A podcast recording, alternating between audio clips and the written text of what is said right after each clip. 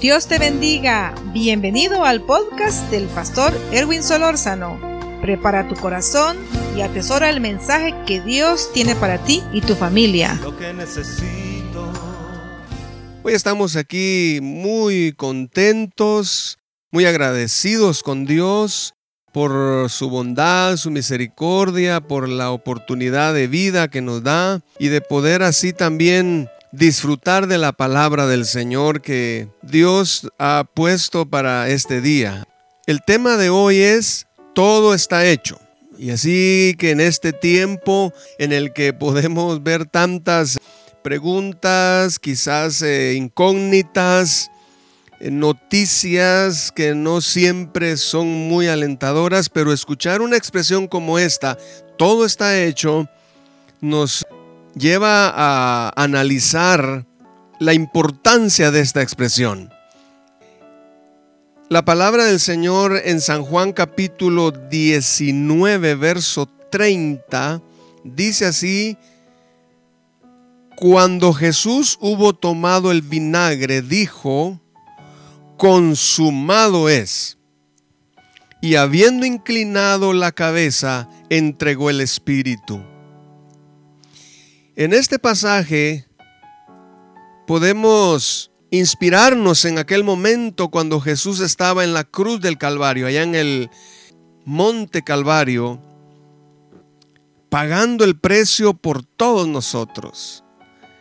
Su crucifixión al punto de tener que pagar ese alto precio, pero todo estaba en un propósito divino. Dios tenía un plan y el plan de Dios era pagar el precio por la humanidad, pagar el precio del pecado. Sabemos que la Biblia dice que la paga del pecado es muerte, entonces Jesús cargó sobre él todos nuestros pecados, el pecado de toda la humanidad, al punto que Jesús en un momento dijo, Padre, ¿por qué me has desamparado?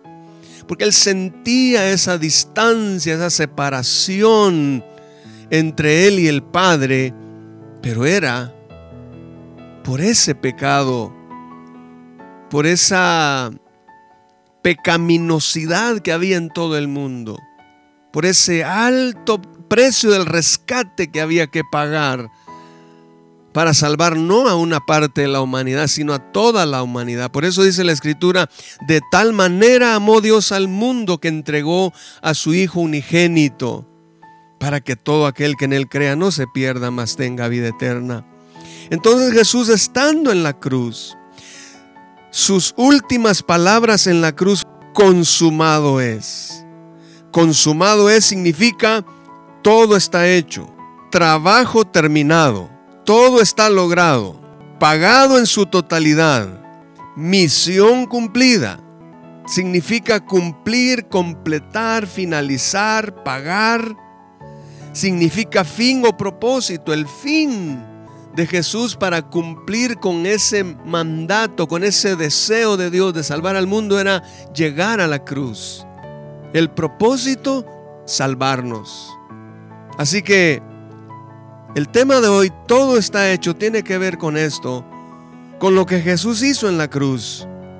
Ahí no quedó alguna parte de la deuda, toda la deuda fue pagada.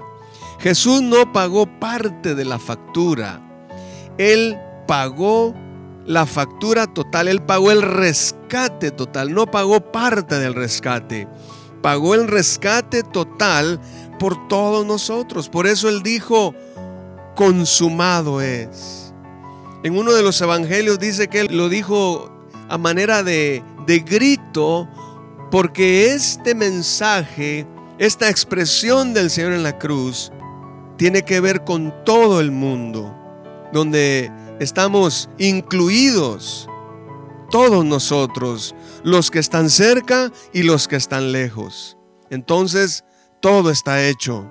No hay nada pendiente, no hay nada por hacer. El Señor lo hizo todo en la cruz para salvarnos, para rescatarnos del efecto del pecado, para rescatarnos de esa condenación, para quitar de nosotros el resultado de la vieja vida. Y hay algunas cosas que podemos mencionar, acontecimientos que podríamos mencionar hoy, que se suscitaron cuando Él dijo estas palabras en la cruz, cuando Él entregó su espíritu. Uno de los acontecimientos fue que hubo oscuridad en todo el mundo, en toda la tierra. Dice Mateo 26, 45, desde el mediodía y hasta la media tarde, toda la tierra quedó en oscuridad. Y voy a mencionar estos acontecimientos porque esto nos ayuda a pensar la magnitud del poder de Dios al entregar a su Hijo y todo lo que suscitó en ese momento para darle a saber al mundo que se estaba pagando el rescate por todos. Así que uno de los acontecimientos fue que desde el mediodía y hasta la media tarde, dice aquí, toda la tierra quedó en oscuridad. Y esto nos lleva a pensar que también en todo el mundo había necesidad de salvación. Toda la tierra, todos los habitantes de la tierra necesitaban esa expiación, necesitaban de ese rescate.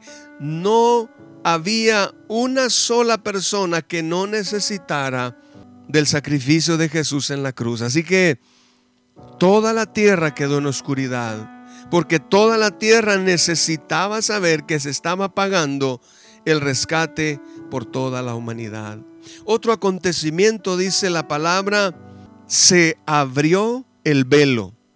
Mateo 27, 50 al 51 dice, entonces Jesús volvió a gritar con fuerza y entregó su espíritu.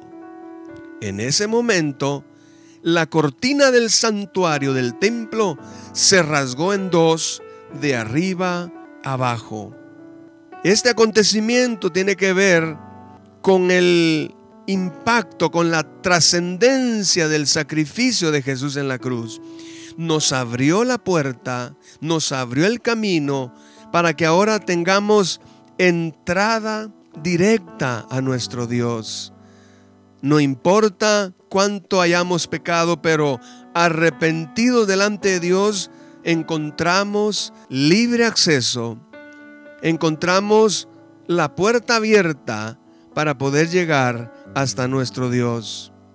Así que se abrió el velo del templo. Antes nadie podía cruzar al lugar santísimo, únicamente el sumo sacerdote. Pero Jesucristo con su muerte en la cruz, dice que la cortina del santuario, el velo del santuario del templo se rasgó en dos, de arriba abajo. Y eso quiere decir que ahora tenemos entrada al oportuno socorro, al Dios Todopoderoso. También otro acontecimiento es que la tierra tembló. Oiga esto. Primero dijimos que hubo oscuridad en toda la tierra. Luego en el templo el velo se rasgó de arriba abajo. Luego también dice que la tierra tembló. Mateo 27, 51 al 53 dice, y he aquí, el velo del templo se rasgó en dos, de arriba abajo, y la tierra tembló. No dice parte, no dice lugar donde estaba, no, la tierra tembló. Y las rocas se partieron y se abrieron los sepulcros, y muchos cuerpos de santos que habían dormido se levantaron y salieron de los sepulcros después de la resurrección del Señor Jesús. Vinieron a la santa ciudad y aparecieron a muchos. Mire todo lo que resume aquí este texto de los acontecimientos. Allá donde estaba Jesús en la cruz, pagando el rescate por toda la humanidad, dice que la tierra tembló, el velo del templo se rasgó de arriba abajo, las rocas se partieron, se abrieron los sepulcros y muchos cuerpos de santos que habían dormido se levantaron y salieron de los sepulcros después de la resurrección de él vinieron a la santa ciudad y aparecieron a muchos. Aquí hay detalles importantes. Por ejemplo, dice, las rocas se partieron. No hay nada imposible, nada puede anteponerse ante la soberanía y la grandeza de nuestro Dios. Las rocas se partieron, se abrieron los sepulcros. Y muchos cuerpos de santos que habían dormido, ojo con esto, los que estamos en Cristo, no morimos, solo dormimos para esperar el momento glorioso en que seremos levantados. Y aquí dice, muchos cuerpos de santos que habían dormido se levantaron. El rescate que Jesús pagó en la cruz incluye a toda la humanidad. Y cuando lo reconocemos a Él como nuestro Señor y Salvador, no moriremos. Pasaremos, dice, de muerte a vida dejaremos esta tierra natural para ir a una vida sobrenatural, a una vida eterna con Dios. Y luego dice, y salieron de los sepulcros después de la resurrección de Él, vinieron a la santa ciudad y aparecieron a muchos. Esto aquí nos demuestra, esto lo podemos tener como evidencia de quién es el Dios en el que nosotros creemos y esto nos comprueba también la veracidad del sacrificio de Jesús en la cruz y de reconocer que todo está hecho. No quedó nada pendiente. El rescate fue pagado de manera total. También otro acontecimiento que podemos tomar en cuenta hoy fue que el centurión que estaba resguardando allí ese momento cuando Jesús fue crucificado en medio de dos ladrones. Este centurión se convirtió al Señor. Dice Lucas 23, 46. Entonces Jesús exclamó con fuerza, Padre, en tus manos encomiendo mi espíritu y al decir esto expiró. El centurión al ver lo que había sucedido, alabó a Dios y dijo, verdaderamente este hombre era justo. Entonces los que se habían reunido para presenciar aquel espectáculo, al ver lo ocurrido, se fueron de ahí golpeándose el pecho. Mateo 54, 27 dice, el centurión y los que estaban con él custodiando a Jesús, cuando vieron el terremoto y las cosas que sucedían, se asustaron mucho y dijeron, en verdad, este era hijo de Dios. Ahí vemos que ellos están reconociendo a Jesús como el Salvador del mundo, como el Dios mismo encarnado. Estos acontecimientos es necesario sumarlos al tema de esta oportunidad todo está hecho porque de esta manera podemos evidenciar el poder de Dios. No fue solamente un hombre colgado en un madero, no. El Hijo de Dios pagando el rescate para que todo el mundo pueda ser salvo. Por ese rescate, todos los que ya estamos en Cristo, hoy gozamos de ese beneficio glorioso, de todo lo que Jesús hizo en la cruz. Y la invitación es para usted también que no ha conocido a Cristo o quizás se apartó de Él, para que venga y disfrute de ese favor divino. De manera que consumado es, todo está hecho, significa también regalo de vida. Jesús murió para darnos vida. Él murió en la cruz para que nosotros gocemos de la vida eterna. También significa perdón de pecados. En la cruz del Calvario, todos nuestros pecados fueron perdonados. Él pagó el precio por nosotros, otorgándonos vida eterna, otorgándonos el perdón de nuestros pecados. Pero también nos enseña cuánto nos ama Dios. Mire qué amor el del Señor, qué amor el de Dios. Al morir en la cruz, Jesucristo nuestro Salvador. Quiere decir que en el Señor tenemos propósito, tenemos esperanza, tenemos vida eterna en Cristo Jesús. Por esa razón es que todo está hecho. Hoy podemos pensar, todo está hecho. No importa las circunstancias que nos rodeen, no importa lo que está pasando en el mundo, en Cristo todo está hecho. En Cristo estamos seguros. Y podemos también notar que desde Génesis, desde el principio de la creación, Dios estableció su señorío, su poder, su autoridad sobre todo poder de este mundo y sobre todo poder de las tinieblas. En Génesis capítulo 3, verso 15, dice la palabra del Señor, y pondré hostilidad entre tú y la mujer, y entre tu descendencia y la descendencia de ella. Su descendiente te golpeará la cabeza, y tú le golpearás el talón. Desde el principio de la creación fue establecido el señorío la victoria de nuestro Señor Jesucristo sobre los poderes de Satanás, sobre el poder del enemigo. Así que el enemigo, que el Señor lo reprenda, está destinado al fracaso porque Jesucristo lo venció en la cruz. Por eso desde Génesis, desde el principio, fue establecido. Y pondré enemistad, dice la versión 60 esta versión dice, y pondré hostilidad entre tú y la mujer. O sea, no podemos amistar con el mundo, no podemos amistar con las cosas de este mundo, no podemos amistar con el príncipe de este siglo. Porque la Biblia dice que hay enemistad porque el enemigo nos lleva al pecado y a la muerte. Pero Cristo nos lleva a la santidad y a la vida eterna.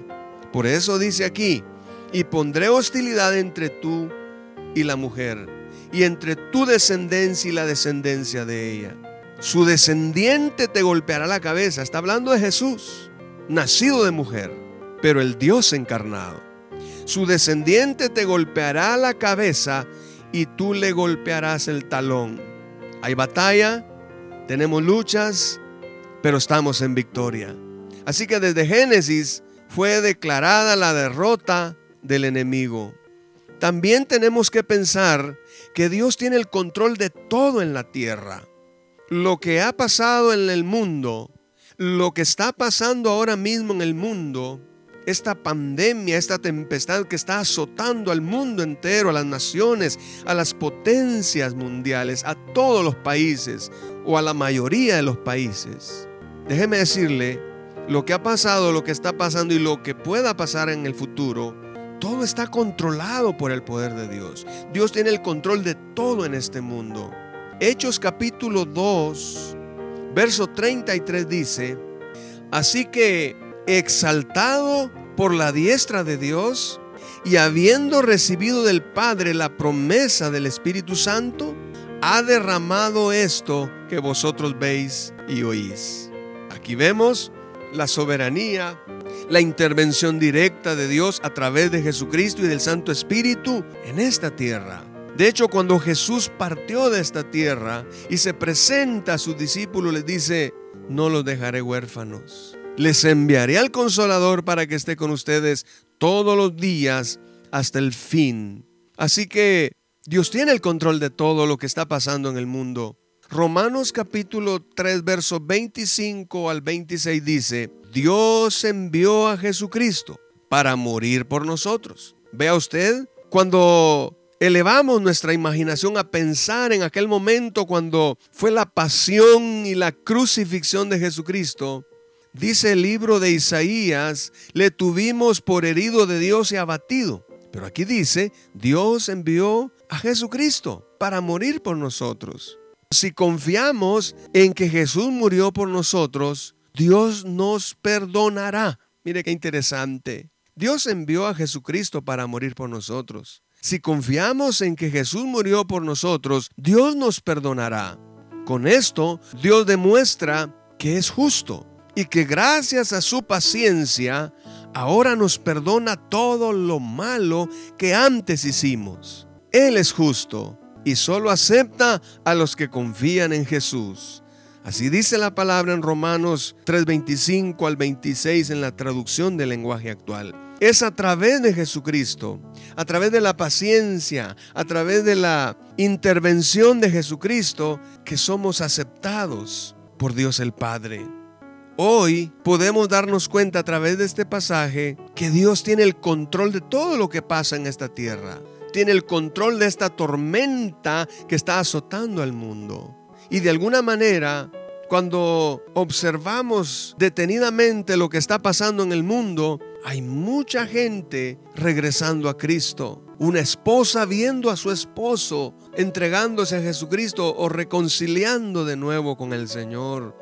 O un esposo viendo a su esposa entregándose a Cristo o reconciliando con Él.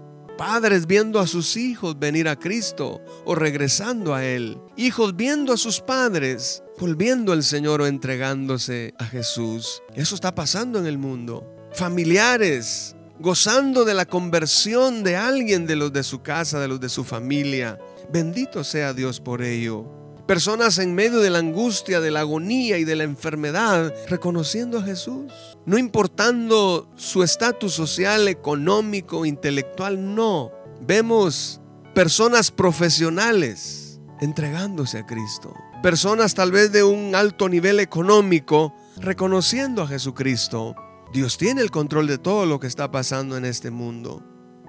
Todo fue hecho en la cruz. Y dentro de todo lo que está pasando, vemos gente viniendo a Cristo. Es el tiempo de la cosecha, es el tiempo de la reconciliación. Y también quiero mencionar Colosenses capítulo 2, verso 14 al 15. Mire cómo dice esta palabra.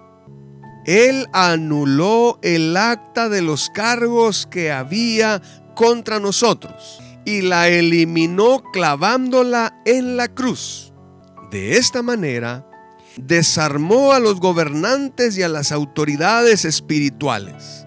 Los avergonzó públicamente con su victoria sobre ellos en la cruz. Este pasaje nos aclara lo que sucedió cuando Jesucristo murió en la cruz. Cuando Jesús está en la cruz dice que anuló el acto de los cargos que habían contra nosotros. Todo lo que el enemigo había planeado en contra de la humanidad. La caída, el fracaso, la enfermedad, la muerte, el pecado y todo lo que podamos pensar, todo lo que sabemos acerca de una vida sin Cristo, que es interminable esa lista de todo lo que el hombre hace apartado de Dios, pero todo eso que es un plan de Satanás, el enemigo diseñó el plan para destruir a la humanidad, pero aquí vemos que la palabra dice, Jesucristo anuló el acta de los cargos que habían contra nosotros. Le arruinó los planes al enemigo. Dice, el acta de los cargos fue anulada.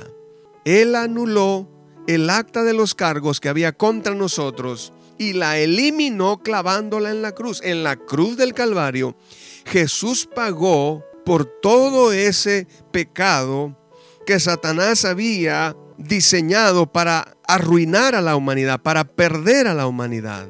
Y luego dice, de esa manera desarmó a los gobernantes y a las autoridades espirituales. Desarmó a las potestades de Satanás.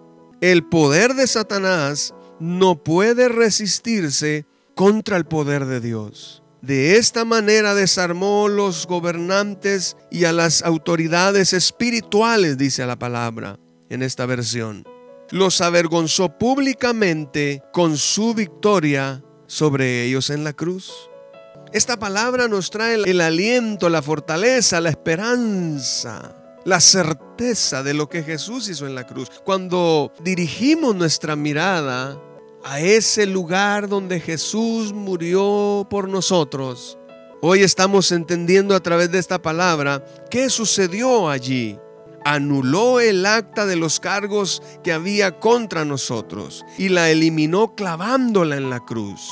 cuando Él fue clavado en la cruz, estaba siendo clavada el acta de los cargos que habían contra nosotros y ahí fue eliminada porque Él pagó el precio de todos nosotros. De esta manera, dice, desarmó a los gobernantes y a las autoridades espirituales. El enemigo no tiene autoridad, no tiene poder sobre nosotros los que estamos en Cristo. Pero hay que mencionar que los que están sin Cristo, ellos sí son gobernados por las autoridades y las huestes espirituales de maldad que gobiernan en este tiempo, en este mundo. Pero el que tiene a Cristo está libre del poder de Satanás. Y dice aquí, los avergonzó públicamente con su victoria sobre ellos en la cruz.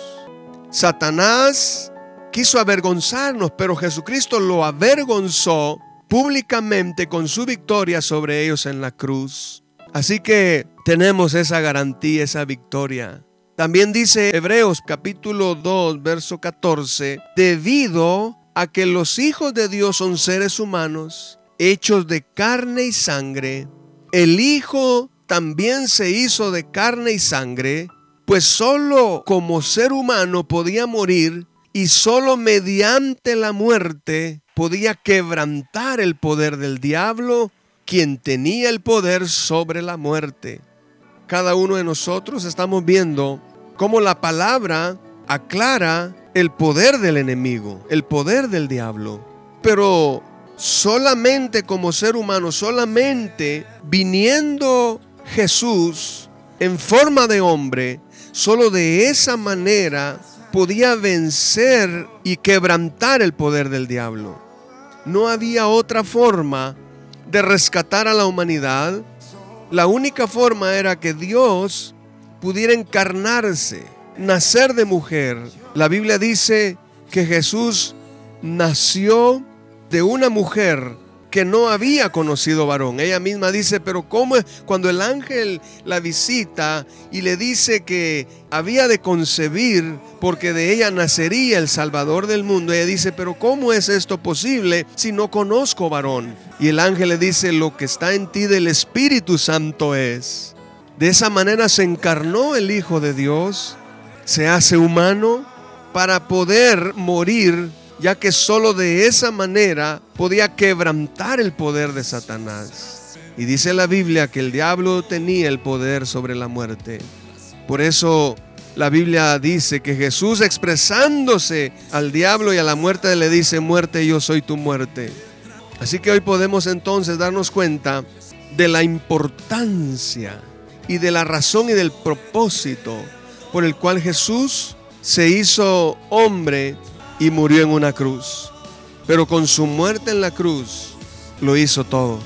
Por eso hoy decimos, todo está hecho. Jesús dijo, consumado es. Dicho de otra manera, Jesús dijo, todo está hecho. Jesús dijo, todo está terminado, todo está logrado, todo está pagado, todo está terminado, todo está cumplido, para que nosotros hoy reconozcamos levantemos nuestra mirada al cielo y digamos, gracias Señor porque lo hiciste todo en la cruz por mí. Gracias Señor porque tu obra en la cruz es suficiente para salvarnos a todos. De esta manera entonces, hoy podemos decirle Señor, gracias.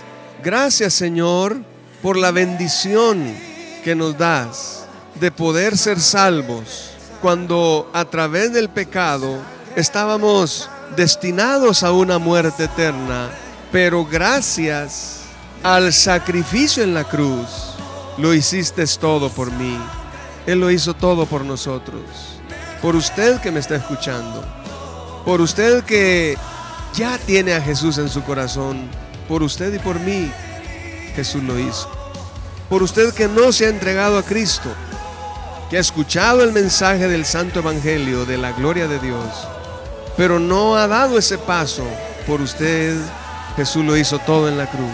Solo necesita usted venir y reconocerlo a Él como su Señor y su Salvador.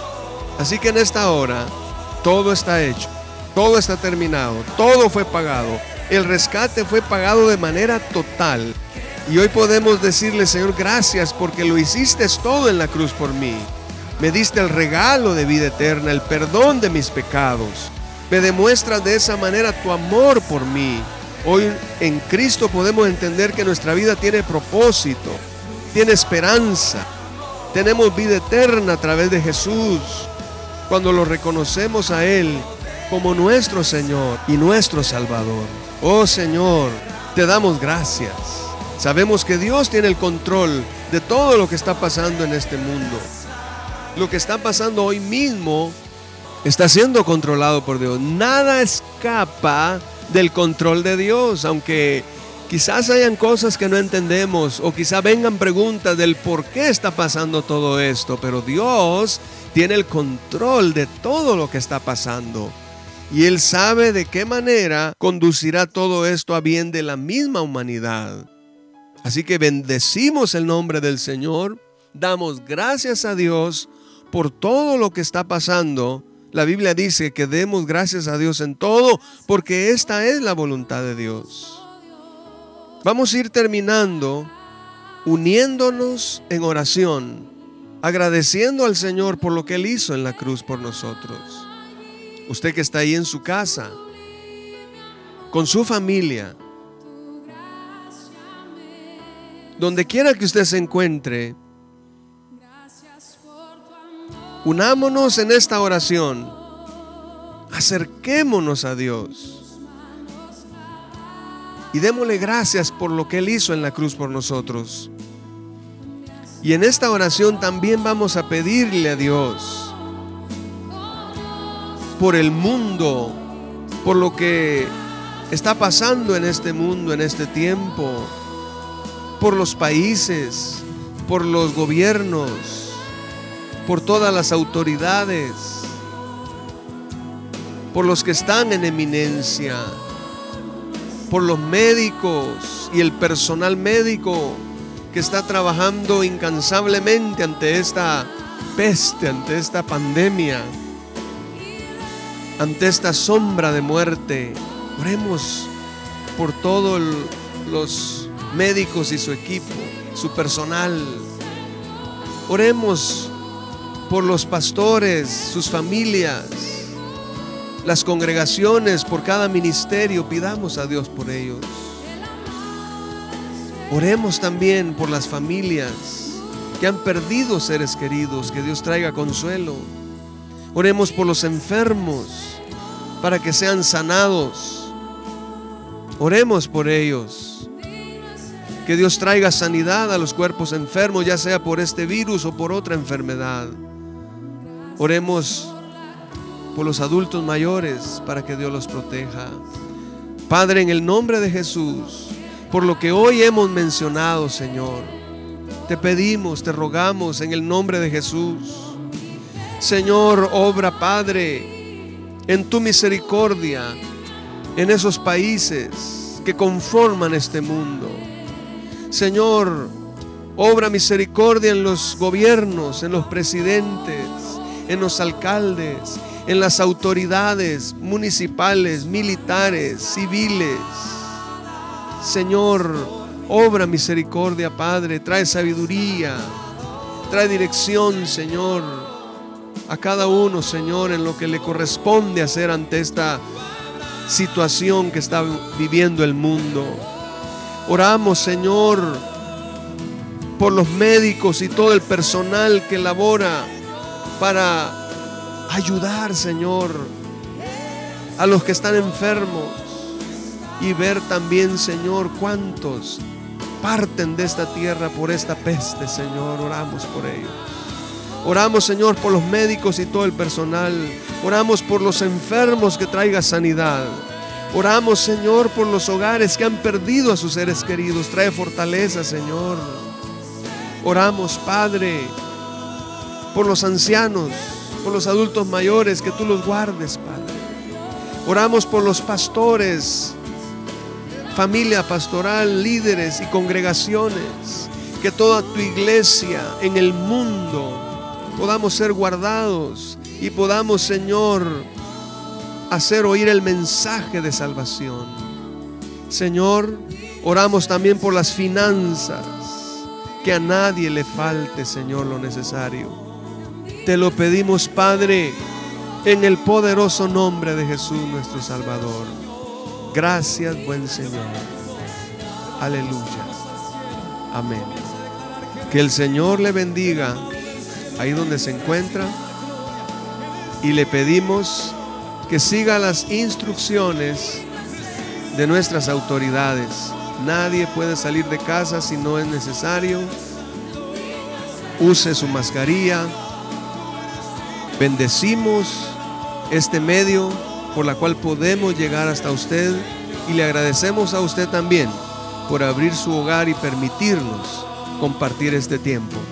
Que el Señor les bendiga y disfrute de estos tiempos en la presencia de nuestro Dios.